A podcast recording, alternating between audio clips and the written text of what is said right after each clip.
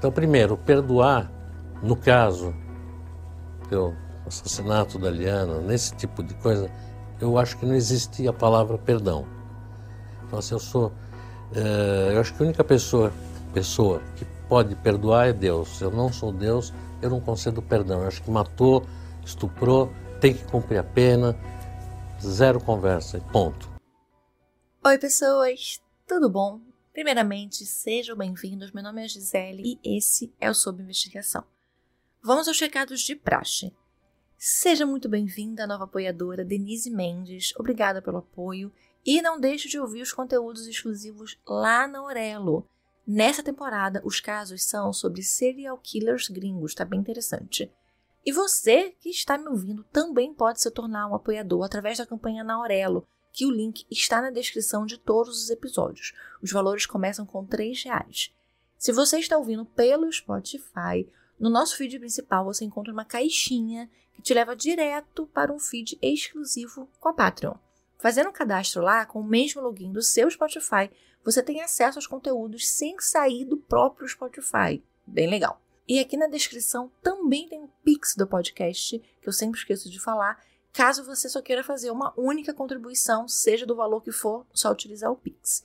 Não esqueça de, por favor, deixar sua avaliação, suas estrelinhas para o podcast, seja no, no Spotify, seja na Apple Podcast. Isso ajuda bastante na distribuição orgânica dentro do streaming e a gente alcança mais crimezeiros que gostam de casos brasileiros. Se você está nos ouvindo pelo YouTube ou YouTube Music, deixa seu like, pode comentar à vontade, é uma forma da gente interagir melhor eu consigo responder a vocês. Compartilhe esse episódio, ative o sininho para assim, quando entrar um caso novo, você receba a notificação. Já me estendi muito, eu sei que vocês não gostam de recados longos, então terminei. Bora para mais um caso? Caso alguém citado nesse episódio queira, pode entrar em contato através do e-mail na descrição deste episódio, sob investigação@gmail.com. Que tal um drinkzinho hoje? O Drink com Crime é um podcast semanal que conta casos de crimes reais, sempre acompanhado de bons drinks. Temos uma coletânea de casos selecionados pelas nossas sommeliers de True Crime. E toda terça-feira tem um episódio novo para vocês. Estamos em todas as plataformas de podcast. Venha apreciar os melhores casos e bons drinks com a gente. Eu não costumo fazer avisos de conteúdo forte, porque eu entendo que se esse é um podcast de crimes reais, todos os casos são fortes. Então, partindo dessa premissa, acho que quem escuta sabe o que vai ouvir e opta por ouvir. Mas dessa vez, eu vou abrir uma exceção e avisar que o caso é pesado. Eu pensei muito se eu escreveria esse roteiro de uma forma leve ou se eu contaria o caso da forma que verdadeiramente aconteceu, por pior que fosse, e é. Eu escolhi contar o que aconteceu de forma nua e crua, mesmo me doendo e sofrendo, porque foram dias e dias de muito choro, muita dor, pesquisando. Mas esse caso me acompanha há muitos anos. E por mais bárbaro, desumano, chocante e cruel que ele é, o que aconteceu com a Liane e o Felipe é um alerta. Se você tem gatilhos com violência sexual e descrições mais viscerais, tem outros mais de 50 episódios disponíveis aqui para você ouvir. Pule esse, por favor. Os caminhos de Liana Bay Fredenbar e Felipe Silva Café se cruzaram em agosto de 2003 nos corredores do Colégio São Luís, um antigo e conceituado colégio da cidade de São Paulo que há 20 anos atrás ficava na rua Radoc Lobo, quase na esquina da Avenida Paulista. O Felipe Café Nasceu no dia 1 de julho de 1984. Era filho de Lenice e Reinaldo. Ele tinha 19 anos, estava no último ano do ensino médio e era bolsista na escola desde o começo de 2003. Só a título de curiosidade, o salário mínimo em 2003 era de uns 440 reais mais ou menos. E parece que ele pagava 45 reais por mês.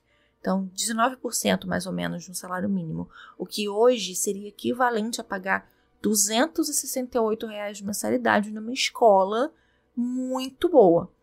Era um muito bom desconto, já que durante as pesquisas, umas fontes dizem que a mensalidade chegava a ser o valor de um salário inteiro de um mês. O salário mínimo, né? Os pais dele se separaram quando ele tinha 12 anos e tanto ele enquanto seus dois irmãos mais velhos, o Rafael e o Sandro, ficaram morando com a mãe, que era enfermeira, no bairro Vila da Saúde, na zona sul de São Paulo. O sonho dele era fazer faculdade de direito e passar em um concurso para delegado. Todos que o conheciam dizem que ele era um menino carinhoso, forte, destemido, muito apegado à família, esforçado, inteligente, trabalhador. Ele estudava à noite porque ele trabalhava durante o dia e ele tinha sido chamado para uma entrevista para a função de auxiliar de escritório para depois do feriado de finados. Entrevista essa que, infelizmente, ele não pôde ir. O Felipe era corintiano e apaixonado por futebol que ele tentava jogar sempre que dava. Ele e os amigos costumavam acampar, e em uma dessas várias viagens para acampar, ele conheceu o sítio do Lê, em Bugaçu, que ele passou aí sempre a partir dos 14 anos. A Liana Frendenbar nasceu no dia 6 de maio de 1987, filha de Ari e Márcia, que também tiveram um segundo filho, Ilan, que tinha 12 anos quando tudo aconteceu. A Márcia era pedagoga e o Ari advogado. Ele tinha um escritório na Avenida Angélica, no bairro de Genópolis, e a família morava nos Jardins, um bom bairro na capital de São Paulo, de famílias de classe média alta. Eles eram judeus e a Liana fazia parte de uma organização judaica chamada Shavit Sanuá, fazia parte de um movimento juvenil educativo, apartidário, que está presente não só em São Paulo, mas também no Rio, em Porto Alegre. E a família era frequentadora da congregação israelita paulista. A Liana tinha 16 anos e no segundo semestre ela pediu aos pais para estudar no período noturno do Colégio São Luís. Ela achava que seria melhor, já que ela era mais ativa à noite e tinha outras atividades durante o dia. Ela fazia aulas de ginástica, de inglês, ela malhava, ela era muito preocupada com o corpo e mesmo estando no segundo ano, ela já planejava prestar vestibular para educação física. Ela era alegre, esportista, vaidosa, boa filha, boa aluna, amigável, carinhosa, tinha um cabelo louro escuro, liso, longo, olhos azuis, branca, magra. Ela era muito bonita, realmente.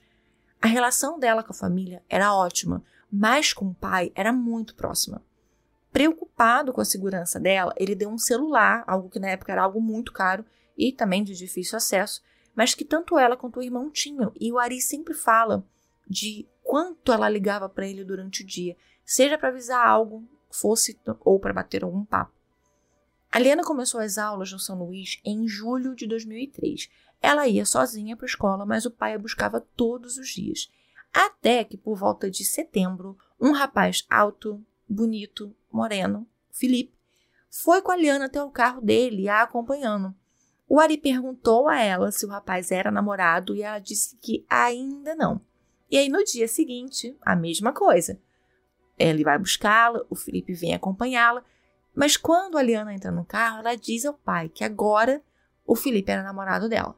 Mesmo um pouco preocupado, aquele era o primeiro namoro da Liana, ele ficou um pouquinho ciumado, mas aceitou o namoro. Felipe foi algumas vezes na casa dos Frenebar e claramente a Liana estava completamente apaixonada por ele. Fica muito claro em cartas que eles trocavam como essa. Abre aspas. Oi, meu amor, tudo bom? Comigo tá tudo ótimo, ainda mais agora que te vi. É incrível como em tão pouco tempo eu fiquei com tanta saudade. Como eu posso te amar tanto em tão pouco tempo? Nem eu sei, não consigo acreditar.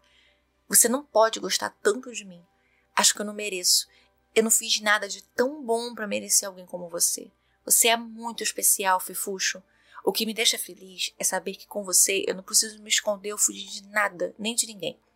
Como você mesmo disse, sinto que eu posso ser eu mesma, como eu nunca fui com ninguém. Mas para me manter feliz, você não precisa fazer nada. Basta continuar gostando de mim e me tratando bem como você me trata. Me sinto uma princesa quando estou ao seu lado tudo que eu tenho feito por você, ou tentando, bom, não importa. Como eu já disse, contanto que a gente esteja junto, eu vou para qualquer lugar. Com você, eu vou até o fim do mundo. Nossa, parece que a gente está junto há muito tempo, né? Que bom. Mas um mês é tão pouco, né? Quero estar com você para sempre. Eternamente. Será que você me aguenta? Fecha aspas. O feriado de finados em 2003 cairia em um final de semana e o casal combinou de darem um jeito de ficarem juntos. A primeira ideia seria fazer um acampamento, que Felipe gostava, sempre fazia, com um grupo de amigos dele. Mas um por um dos amigos foram desmarcando e os dois resolveram irem sozinhos mesmo. Dias antes do passeio, o Felipe conseguiu um trabalho extra distribuindo panfletos para ganhar 15 reais para fazer essa viagem com a Liana. Ele contou para a mãe que iria acampar e a Lenice, a mãe dele, acreditou que era um acampamento como tantos outros que ele já havia feito com amigos. Já a Liana primeiro pediu à mãe para viajar com o Felipe e alguns amigos para um sítio que seria de um tio dele. A Márcia disse que não e falou para a filha conversar com o pai. Ela não conversou. E aí depois a história mudou. A Liana avisou que iria para a Ilha Bela, no litoral norte de São Paulo, com outros jovens do movimento juvenil e encontro de jovens, o que não era algo muito incomum. Ela sempre ia nesses encontros. Então os pais não viram problema. Porém, era uma mentira, não havia encontro nenhum. Para contornar o pai, que era sempre quem a levava até o ponto de encontro das excursões, a Liana disse que o Felipe a levaria e eles já tinham combinado de que ele também a pegaria quando ela voltasse. Os pais acharam que não tinha problema, então no dia 31 de outubro de 2003, ela saiu de casa. Os pais nunca mais a veriam viva. A Liana e o Felipe se encontraram na escola e foram para o vão do MASP, na Avenida Paulista, dormirem. De madrugada, eles foram para a rodoviária. Na manhã do sábado, do dia 1 de novembro, o Ari passeava com o cachorro da família, o Toby, perto de casa. Ele estava esperando para ligar para a filha. E aí, às 8 da manhã, ele liga. A Liana atende.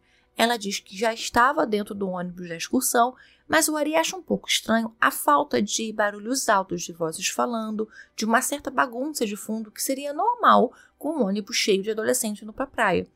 Ele indaga a filha sobre isso e ela responde que estava quieto porque ainda tinha muita gente sonolenta. Ele aceita a justificativa, deseja boa viagem. Foi a última vez que ele ouviu a voz da filha.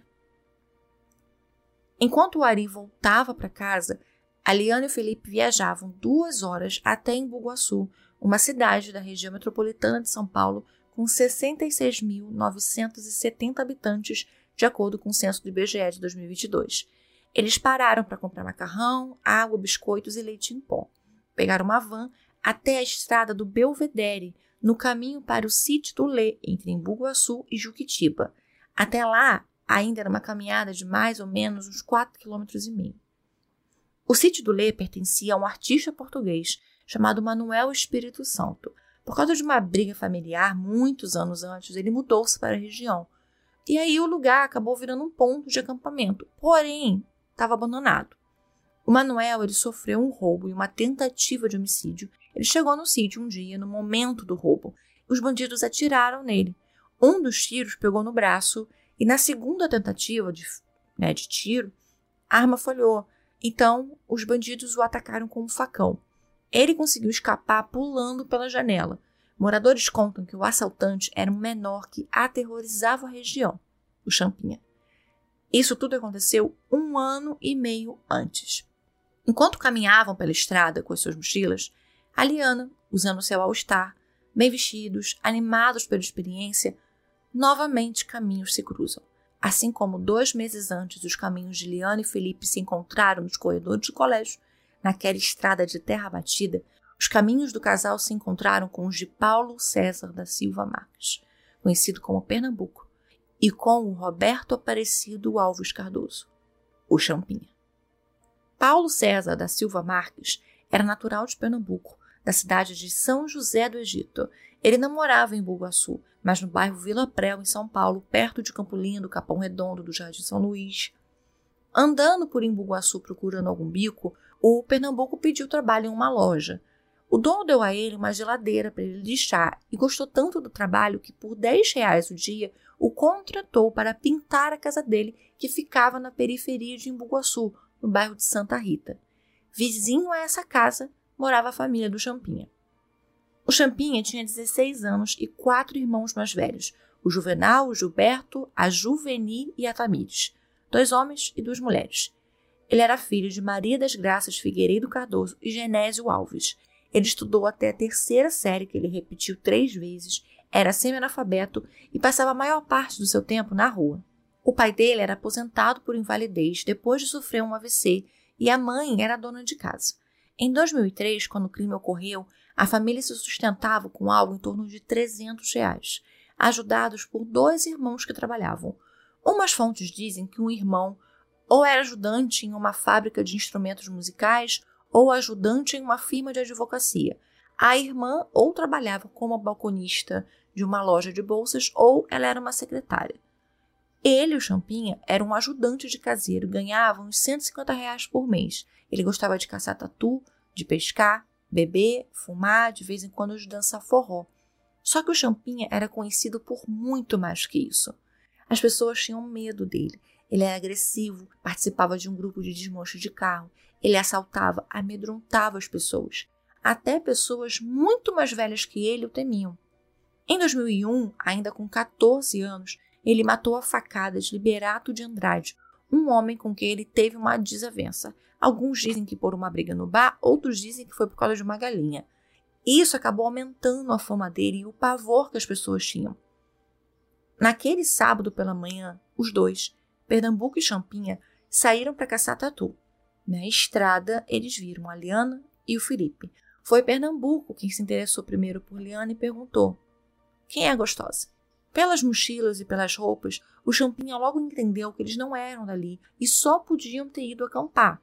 Pela direção que os dois iam, ele sabia exatamente aonde eles estavam indo.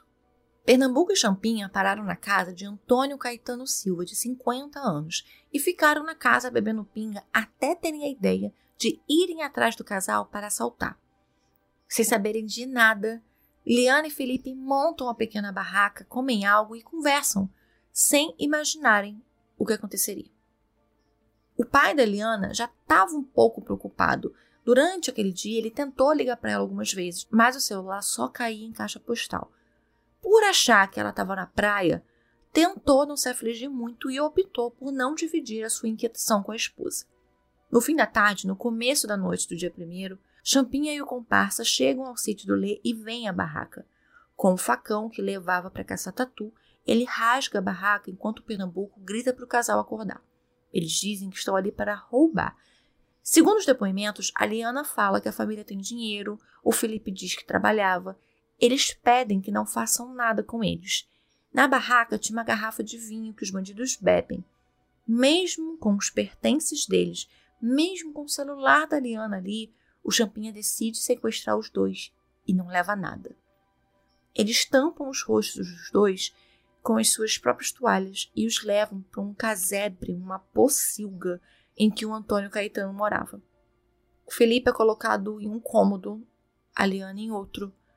Já com os dois separados, o Champinha entra onde a Liana estava e diz para ela: Abaixa a calça que eu vou te comer.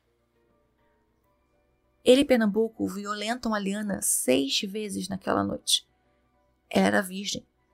O Felipe, no outro cômodo, provavelmente ouve o que acontecia com a Liana sem poder fazer nada. Alguns relatam que o Felipe foi forçado a beber pinga para ficar embriagado e sem conseguir se defender. Outros contam que os dois atiçavam Felipe a brigar com eles. Sendo Felipe maior e mais forte, ele acabava acertando os bandidos que depois o agrediam sem piedade. Pela manhã cedo, no domingo, dia 2, o Champinho e o Pernambuco saem da casa, levando a Felipe e a Liana.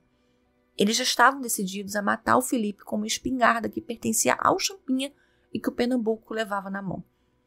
Em um certo ponto, o Champinha para com a Liana, enquanto o Pernambuco segue com o Felipe até próximo a um barranco. Com ele de costas, Pernambuco atira com uma espingarda .28 na nuca do Felipe, o matando na hora. Sem defesa, sem uma palavra, sem pena. A Liana ouviu o barulho alto, pergunta o que aconteceu e o Champinha diz que eles soltaram o Felipe para que ele pudesse negociar o resgate dela. De alguma forma, ela sabia que aquilo não era verdade. Todos os envolvidos nesse crime dizem depois que nunca mais ouviram uma palavra sendo dita por ela. Logo após assassinar o Felipe, o Pernambuco vai embora para São Paulo e lá pega um ônibus da aviação Gotijo com destino a Pernambuco. O Champinha volta com Liana para a casa de Antônio. Enquanto eles estão lá, um outro comparsa chega, Agnaldo Pires, de 47 anos.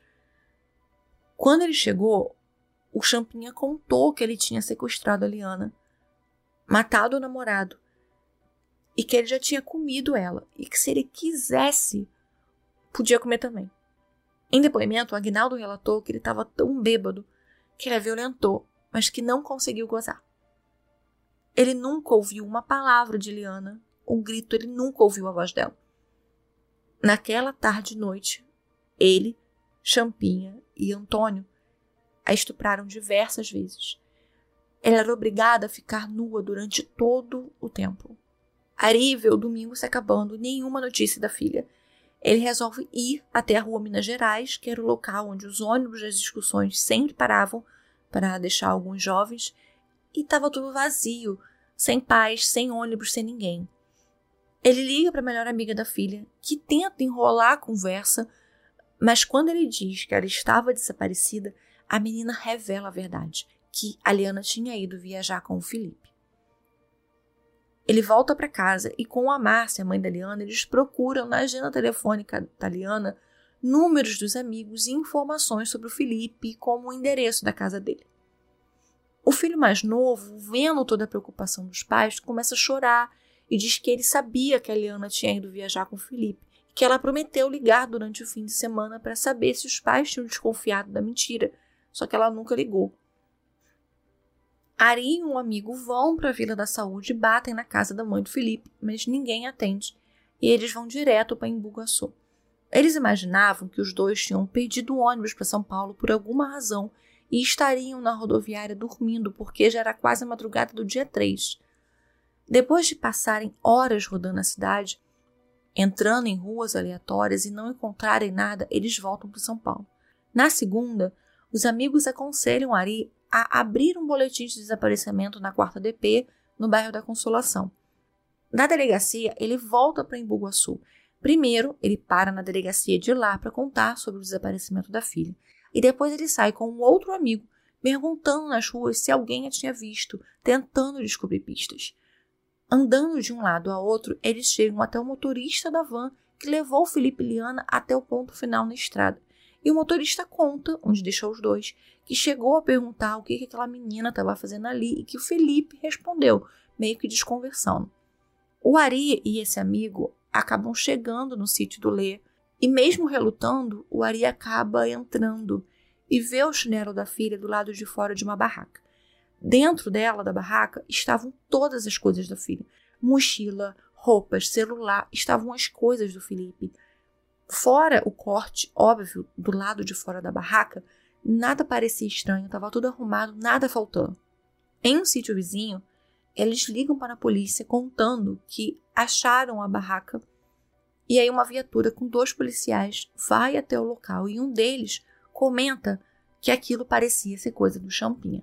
A mãe do Felipe, a dona Lenice, já estava por conta própria andando com um outro filho dela, que era soldado do COI, do Comando de Operações Especiais, nas trilhas de Embugaçu procurando pelo filho. Quando o pai da Liana chega na delegacia, depois de descobrirem a barraca, a mãe do Felipe já estava lá.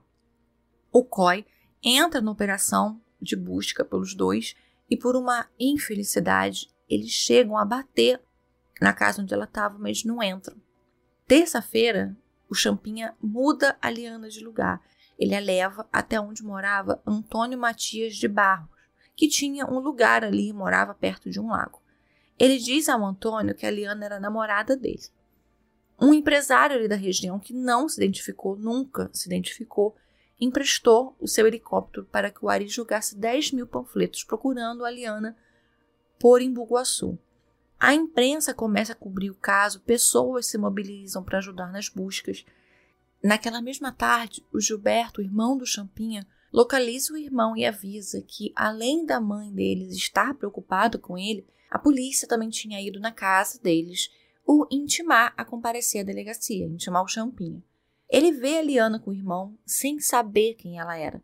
O Champinha tinha mandado ela vestir um moletom com capuz que cobria quase todo o rosto dela. Ela não levantou a cabeça, não falou nada, não se mexeu. Era como se ela estivesse morta. Estando viva. No dia seguinte, o Champinha leva a Liana de volta para a casa do Antônio Caetano. Era dia 5 de novembro.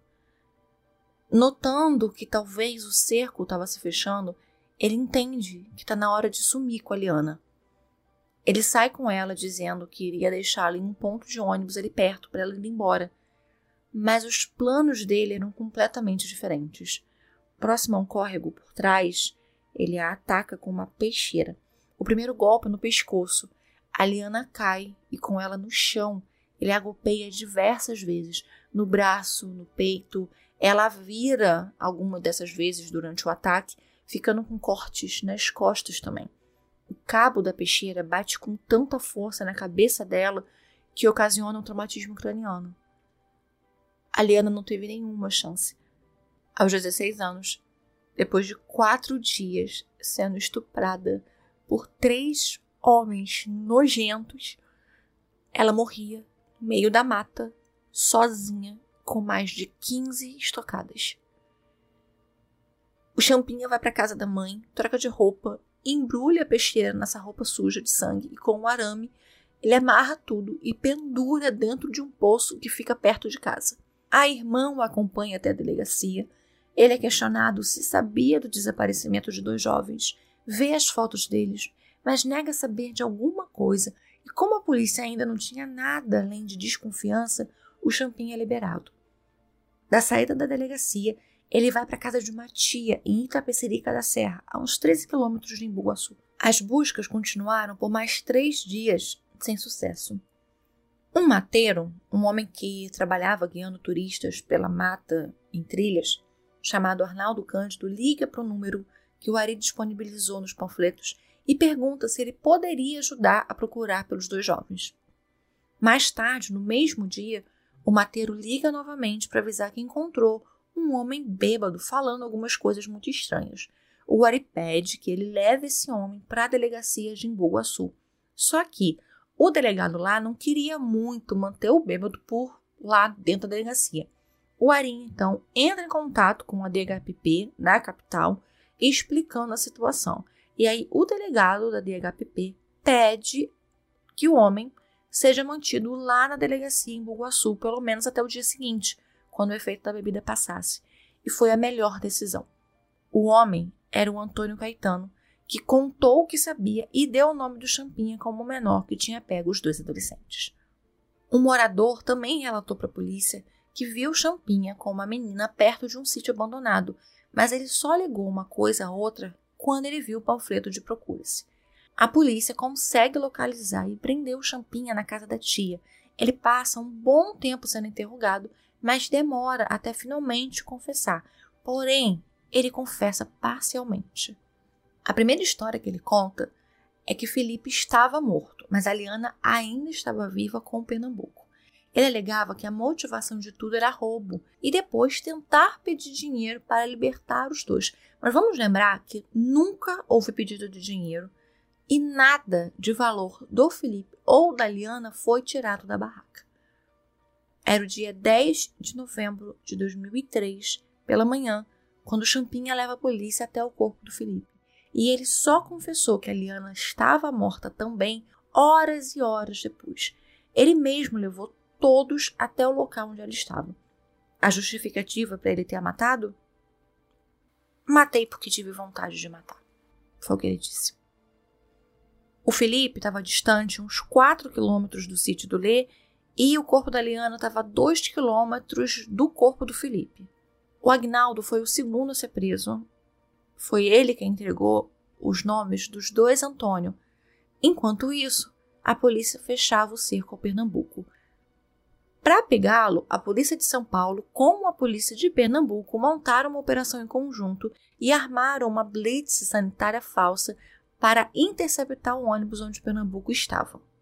A equipe que estava na rodoviária de Petrolina, na divisa com a Bahia, entra no ônibus da aviação Gontijo e prende Agnaldo, que estava sentado na cadeira 37. Isso era dia 13 de novembro. Eles obtiveram informação da fuga com a esposa dele, a mãe dos seus três filhos. Na versão dele, a intenção sempre foi roubar o casal. Ele confessou que atirou em Felipe, que estuprou a Liana, mas que o Felipe só foi morto porque o Champinha queria ficar com a Liana, não porque a família dele não tinha dinheiro para pagar algum resgate. Depois de matar, ele foi embora de Imbuguaçu e aí na manhã do dia 4 ele foi para o Parque Araribe, em São Paulo, e fugiu com a intenção de ir para sua cidade, São José do Egito. Antônio Caetano foi preso, Antônio mas também. A espingarda usada para assassinar o Felipe estava escondida na casa do banheiro dele. Liana Fredenbar foi enterrada no cemitério israelita no Butantã e o Felipe no cemitério Vila Alpina no mesmo dia e horário, 11 de novembro de 2003, às 15 horas. O Felipe foi enterrado com os amigos e família cantando Pais e Filhos, do Legião Urbana. Foi realizada uma reprodução simulada no local com o Champinha e o Pernambuco, do ponto onde eles pegaram a Leandro Felipe até a Fazenda Boa Esperança, na casa do Antônio, e também até aonde eles foram assassinados, onde os corpos foram deixados. Por ser menor de idade, o Champinha estava sob a égide do ECA, o Estatuto da Criança e do Adolescente. Nós já conversamos sobre o ECA e sobre como o ECA avalia a punição dos menores, mesmo eles tendo cometido os crimes hediondos ou cometidos atos criminais graves, lá no caso do Castelo do Piauí.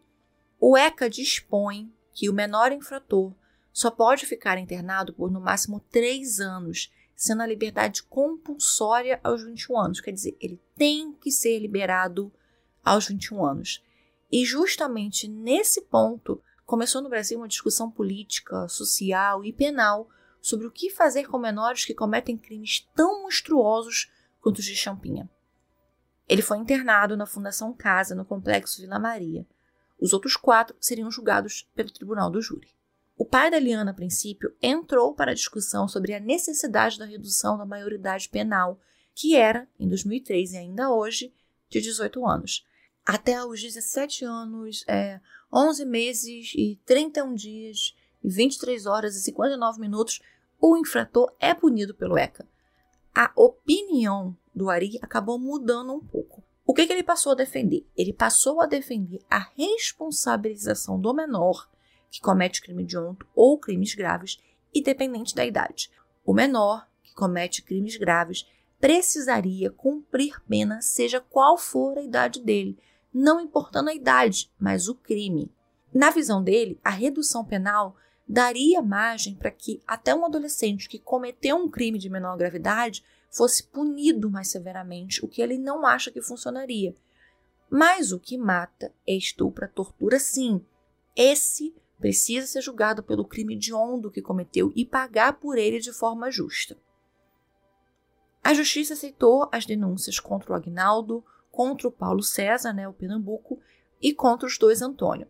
O Agnaldo foi indiciado por estupro, o Antônio Caetano foi indiciado por dois sequestros e estupro, o Antônio Matias foi indiciado por dois sequestros e favorecimento pessoal. O Paulo César foi denunciado por duplo homicídio qualificado, estupro, dois sequestros, ocultação de cadáver e corrupção de menor.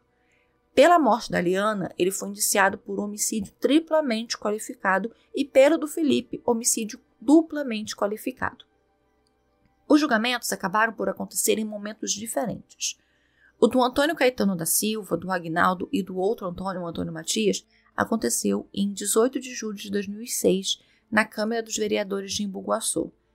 O júri composto por seis homens e uma mulher, presidido pela juíza Alena Cotrim Bizarro, com a promotora Helena Bonilho Toledo Leite e a assistente de acusação Andréia Zupo Franco. Os advogados de defesa eram Ricardo Casado, Armando Sampaio Rezende Júnior e Dorival de Moraes.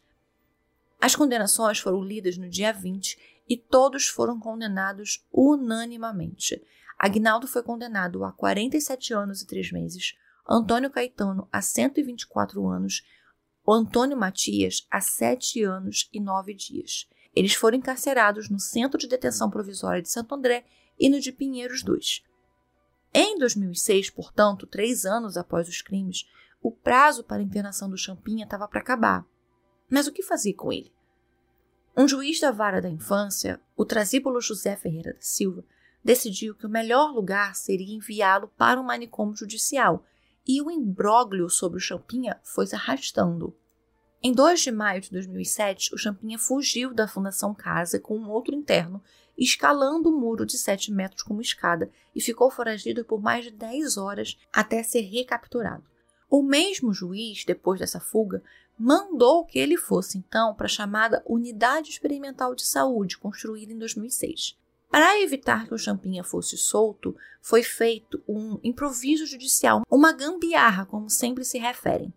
O Champinha passou por algumas avaliações psiquiátricas. Na Fundação Casa, o psiquiatra Paulo Sérgio Calvo o avaliou como tendo um retardo mental moderado, necessitado de presença de autoridade e que ele agia por impulsividade e que precisava de internação especializada. Laudo esse de 2004. No mesmo ano, o IMESC, que é o Instituto de Medicina Social e Criminológica de São Paulo, concluiu que ele tinha periculosidade latente por ser influenciável. A ideia de se fazer uma gambiarra foi do Wilson Ricardo Coelho, promotor do Departamento de Execução da Infância e Juventude na época. Baseando-se nos laudos psiquiátricos, ele pediu a suspensão da internação para uma medida protetiva de tratamento psiquiátrico com contenção e, em consequência, uma interdição civil, usando como fundamentação a Lei 10.216, que trata da proteção e direitos de pessoas com transtornos mentais. Laudos corroboravam que ele tinha um transtorno antissocial, um retardo mental, limitado intelectualmente, que ele era, mas que ele sabia o que era certo e o que era errado, só que ele não ligava para as consequências do que ele fazia. Claro que esse caminho opcional escolhido, que é deixá-lo preso não por uma questão penal mais sensível, causou discussões, como, por exemplo, o QI dele ter sido avaliado em 73, quando a lei brasileira considera deficientes mentais pessoas com QI abaixo de 70. Qual seria então a solução? A criada foi a UES, que é a Unidade Experimental de Saúde, que ela é destinada a jovens que cumpriram medida socioeducativa e tiveram essa medida convertida para protetiva, por serem portadores de transtornos de personalidade e serem altamente perigosos.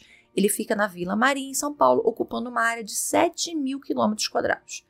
Aos 21 anos, o Champinha foi para a unidade experimental e, como ele está interditado, a sua custódia e responsabilidade é do governo de São Paulo. O julgamento do último adulto acusado aconteceu em 7 de novembro de 2007, em Bugaçu o júri de quatro mulheres e três homens, presidido pela juíza Patrícia Padilha, pelo promotor Norberto Joia, a assistente de acusação era a Andréia Franco novamente. O Paulo César ele tinha uma banca com três advogados de defesa. O julgamento demorou dois dias. Ele tentou mudar a sua versão dos acontecimentos, se isentando da participação e dizendo ter confessado sob tortura. No fim, ele foi condenado a 110 anos e 18 dias por homicídio qualificado, sequestro, estupro e cárcere privado, e foi enviado para o cadeião de Pinheiros. Lutando pela solução da culpabilidade de menores infratores, o Arif Frenembar entrou para a política. A sua primeira campanha em 2010 foi para deputado federal pelo PPS, mas com 85.281 votos ele não conseguiu se eleger. Ele trabalhou na Secretaria do Emprego e Relações do Trabalho após não se eleger, além de continuar advogando no seu escritório. Na secretaria, ele trabalhou em projetos como o do Selo Paulista de Diversidade para Empresas e o projeto Pro-Egresso para reinserir no mercado de trabalho ex-presos. Em 2012, ele conseguiu se eleger vereador em São Paulo com 22.597 votos. Depois do fim desse mandato, ele não se elegeu mais para cargos públicos. O Ministério Público pediu o fechamento da UES, alegando ser ela ilegal. Na época que eles fizeram esse pedido, estavam nas casas que existiam para os internos da UES um homem de 27 anos preso por latrocínio, duas pessoas de 23 e 24 anos presas por homicídio, o Champinha, com 26 anos, e outros dois homens de 24 e 27 anos presos por estupro e homicídio. Por unanimidade, o Superior Tribunal de Justiça decidiu manter o Champinha na unidade experimental. Ele já impetrou diversos pedidos de sair, todos sempre negados. As discussões sobre o que fazer com ele continuam como há 20 anos atrás. Vira e mexe, reportagens filmam como é a casa do Champinha dentro da unidade experimental, com cinco refeições por dia, refeições prescritas por nutricionistas, uma casa decorada, TV, horta, academia. Atualmente, o Daniel Adolfo Assis, do Centro de Defesa dos Direitos da Criança e do Adolescente, tornou-se advogado do Champinha gratuitamente. Ano passado, em 2023, no fim do ano para ser exata, foi realizada uma tentativa de transferência dele de outros pacientes da UES sem autorização judicial, que acabou sendo um fiasco.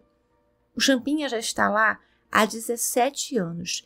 E o problema, o que se alega ser um problema, é que já foi determinado que tanto ele quanto os outros internos de lá recebessem tratamento psicossocial, e isso lá não existe, já que a unidade experimental é o que os juristas chamam de limbo. É um lugar que nem é um hospital psiquiátrico e nem é um presídio. Dos quatro condenados, o Agnaldo Pires e o Antônio Caetano já estão em progressão de regime. O Antônio Matias já cumpriu a pena integralmente. O Paulo César solicitou a progressão de regime em 2021, mas foi negado. O Dr. Guido Palomba, um psiquiatra forense, defende que o Champinha sofreu uma hipóxia cerebral ao nascer, o que contribuiu para o seu comportamento criminal, além do histórico de pessoas com transtornos mentais na família, como a avó dele, que tinha problemas psiquiátricos. Do ponto de vista psiquiátrico forense, não existe na literatura mundial casos semelhantes que o indivíduo tenha se recuperado durante a vida. Não é possível, porque ele tem deformidades orgânicas incuráveis. Não é possível uh, uma droga, uma terapia, uma conduta que possa dar a ele aquilo que ele nunca teve, ou seja, o arrependimento do fato e que possa dar a ele valores éticos e morais que ele nunca teve. Existe um terceiro elemento que também ele nunca terá, que é o, o, a ausência de valores superiores de piedade, compaixão e altruísmo. Quem não tem, não existe um remédio, uma terapia que, que possa reverter tudo isso. O avô paterno da Liana morreu três meses depois de sua morte sem que ninguém esperasse ou soubesse que ele estava doente. A avó materna dela faleceu dois anos depois. Ilan, o irmão mais novo, passou dois anos no Canadá fazendo um intercâmbio para ficar longe. Ele engordou demais, passou por uma fase de culpa muito grande. Um ano depois da morte da Liana, o apartamento da família foi invadido e eles foram rendidos com armas na cabeça enquanto eram assaltados. O casamento do Ari e da Márcia não aguentou e acabou. O Ari hoje já está casado novamente. O fato curioso é que eu disse que o Felipe era acostumado a acampar nesse sítio há anos. E a mãe dele contou que em uma dessas idas para o sítio, ele chegou a jogar futebol com o Champinha. Sabe quando se junta uma galera conhecida ou uma galera que tá ali por volta do campinho e jogam? Por um acaso do destino, isso aconteceu com eles. Também um fato curioso é que a Hebe, a Hebe, a Hebe Camargo, foi investigada por causa desse caso. No programa dela no SBT, que foi ao ar no dia 17 de novembro de 2003, ela disse que queria entrevistar o Champinha Armada e que ele não sairia vivo da entrevista.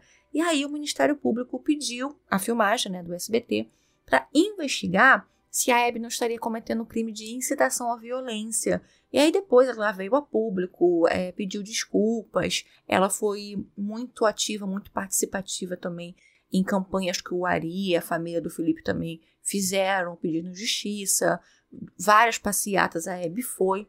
Outro fato curioso é que a mãe do Felipe processou em 2019 duas produtoras, a Columbia Trista Filmes, que era responsável pelo canal EXN, e a Media Land, a produtora da Carla Albuquerque, que faz os programas Anatomia do Crime, Investigação Criminal, programas acompanhando o dia a dia de policiais de São Paulo. Ela abriu o processo depois de fotos do corpo do Felipe serem exibidos no episódio sobre o caso lá no Investigação Criminal. Ela pediu o valor de 300 mil reais em indenização mas o juiz da terceira Câmara de Justiça deferiu uma parte só do processo e condenou as duas produtoras a pagarem conjuntamente 40 mil reais a ela e retirar as fotos do Felipe do programa. Então, cada produtora deveria pagar 20 mil reais à mãe do Felipe. Tem gente que não se conforma que eu não defendo pena de morte, por exemplo. É, que eu não fui lá matar as pessoas. É, eu, por exemplo, nunca vi, não quero ver o champinha na minha frente. Porque acho que talvez eu perca até a razão e todo esse, esse equilíbrio vá para o brejo. Acho muito possível, muito provável.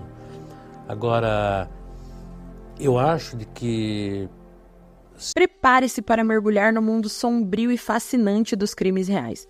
O podcast Composição de um Crime vai te deixar vidrado do início ao fim com uma experiência única, onde os detalhes mais obscuros sobre assassinatos, conspirações e serial killers ganham vida. Se você, assim como eu, adora histórias intrigantes de crimes reais e busca desvendar os segredos por trás dos crimes mais complexos, esse é o podcast que vai te viciar.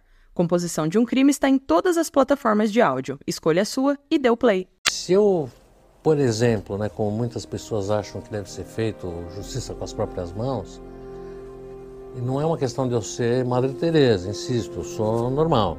Agora, eu acho que se eu vou lá e mato alguém, eu não sou melhor do que o outro que matou minha filha. Eu sou tão bicho quanto. E assim, acho que tem gente que é irrecuperável também. Não é que eu estou dizendo que ah, o mundo é cor-de-rosa.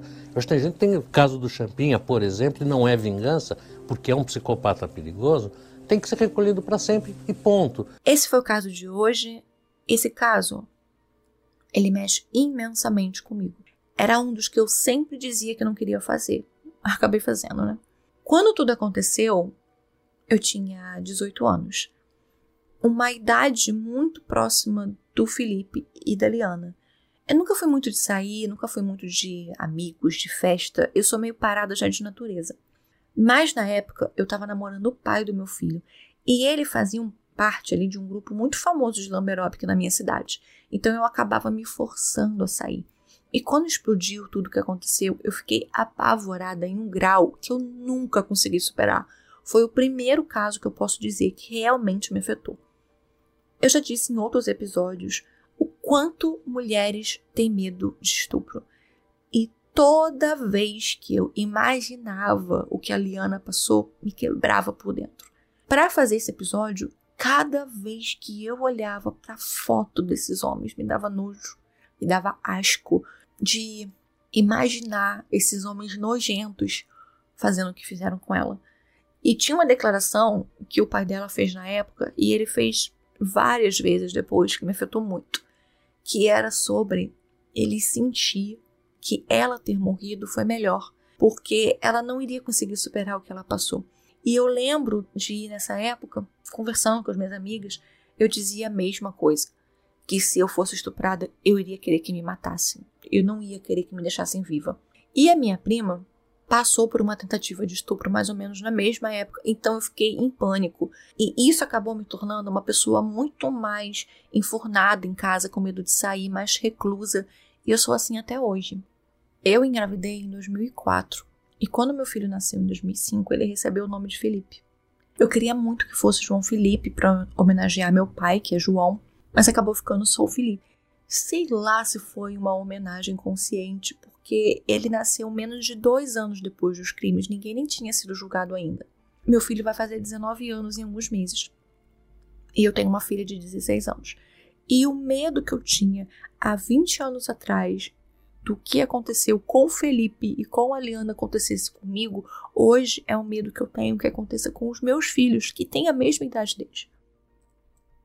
O meu filho conhece esse caso de cabo a rabo. Ele cresceu me ouvindo contar sobre e reforçar a história quando ele começou a querer ter mais liberdade, sabe? Ficar mais solto, sair.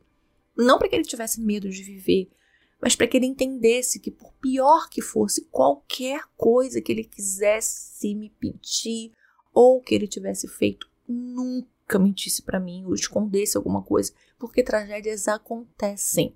Pessoas ruins existem. A culpa do que aconteceu com eles não é deles, não é do Felipe e da Liana, é dos cinco criminosos liderados por uma criança. Mas infelizmente a mentira deles acabou contribuindo.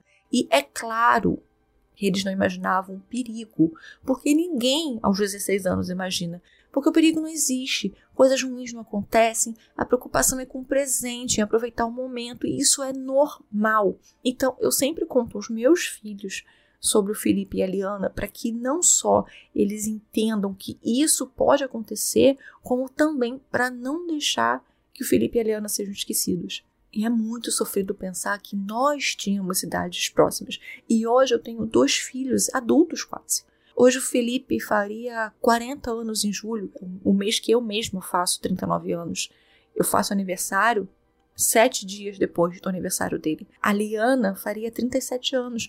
Então, como não conseguir pensar no que eles poderiam ter sido, no que eles poderiam ter feito, na vida que eles perderam, nos filhos que eles não tiveram, nas escolhas que eles não puderam fazer, em tantos outros erros que eles iriam cometer e aprender com esses erros.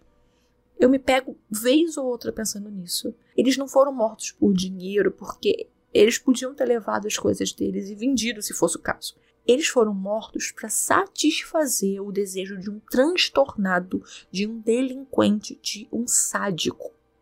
Como eu disse, eu sempre me pego pensando nesse caso e toda vez que eu penso na Liana, me causa dor. Foi muito sofrido fazer esse caso. Eu chorei durante dias. Eu chorei fazendo, narrando esse caso. Me segurei, minha voz embargou. Eu tô chorando agora. Mas é muito importante a gente entender ou tirar, tentar tirar uma lição disso tudo que aconteceu, porque por mais que as situações sejam difíceis, sempre há uma lição por trás e eu tentei tirar isso para minha vida, uma lição para minha própria vida, e hoje eu tento passar essa história para os meus filhos para que eles também tenham uma lição sobre tudo isso que aconteceu a memória deles não pode ser esquecida. A memória de vítima nenhuma deve ser esquecida. Faz 20 anos que isso aconteceu, em novembro de 2023, fez 20 anos que isso aconteceu e eu lembro como se fosse ontem. Esse foi o episódio, gente. Eu espero que vocês tenham gostado. Me perdoem se a minha voz embarcou. Eu tentei dessa vez não chorar tanto quanto no caso do Bernardo, mas eu ponderei muito em se eu faria esse caso ou não, porque mexe comigo num ponto que vocês não têm noção, no tanto que mexeu comigo há 20 anos atrás e mesmo depois de 20 anos mexe comigo, obviamente não mexe comigo tanto quanto mexe com os pais. Por mais que me doa, não tem como comparar com a, o sentimento de perda dos pais. Mas é um caso que eu levei para minha vida e afetou a minha vida de uma maneira muito profunda mudou a maneira que eu vejo as coisas, a maneira como eu me preocupo comigo mesmo, como eu me preocupo com meus filhos. E é isso. Vou deixar o roteiro e as fotos do caso no blog, como sempre. Também vai ter no post no Instagram algumas fotos. E é isso, gente. Já já, quando eu conseguir me recuperar, eu volto com outro caso para vocês. Beijos!